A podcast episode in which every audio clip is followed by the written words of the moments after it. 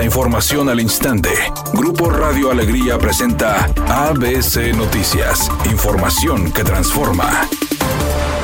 ¿Qué tal? Muy buenas tardes, esta es la información. El gran consumidor de agua en México y en Nuevo León es el campo, lo cual debido a la falta de modernización de sus sistemas de riego provoca además un gran desperdicio de agua. Para atenderlo, en marzo del año pasado el gobernador del estado Samuel García comprometió una inversión de 100 millones de pesos para dotar con tecnología la operación de las tomas de agua de los sistemas de riego de El Chapotal en Montemorelos. Ante ello, Marco González, secretario de Desarrollo Regional y Agropecuario, detalló que esta obra viene a sustituir canales tradicionales de más de 100 años, aunque inicialmente se dijo que serían 64 kilómetros de tubería los que se instalarían, Marco González precisó que las dimensiones son un poco más amplias.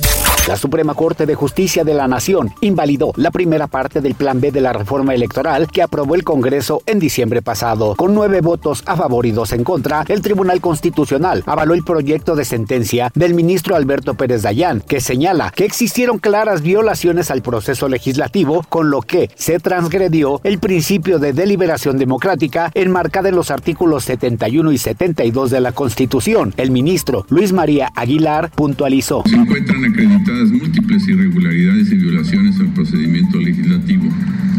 Que incluso en forma individual serían suficientes para declarar la invalidez de todo el decreto, pero que al apreciarse en su conjunto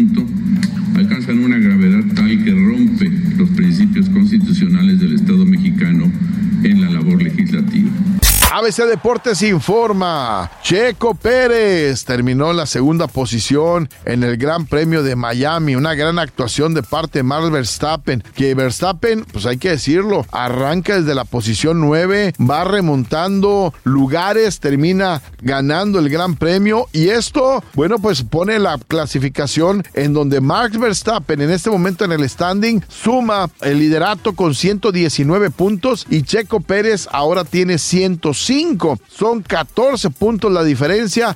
Debido al rápido avance de la esclerosis múltiple que le diagnosticaron hace casi dos años, la actriz estadounidense Christina Applegate ve cada vez más difícil seguir actuando frente a una cámara de cine o de televisión. La actriz, famosa por diferentes películas y series de comedia, habló con una revista de circulación internacional sobre la enfermedad neurológica y cómo esta ha transformado su vida.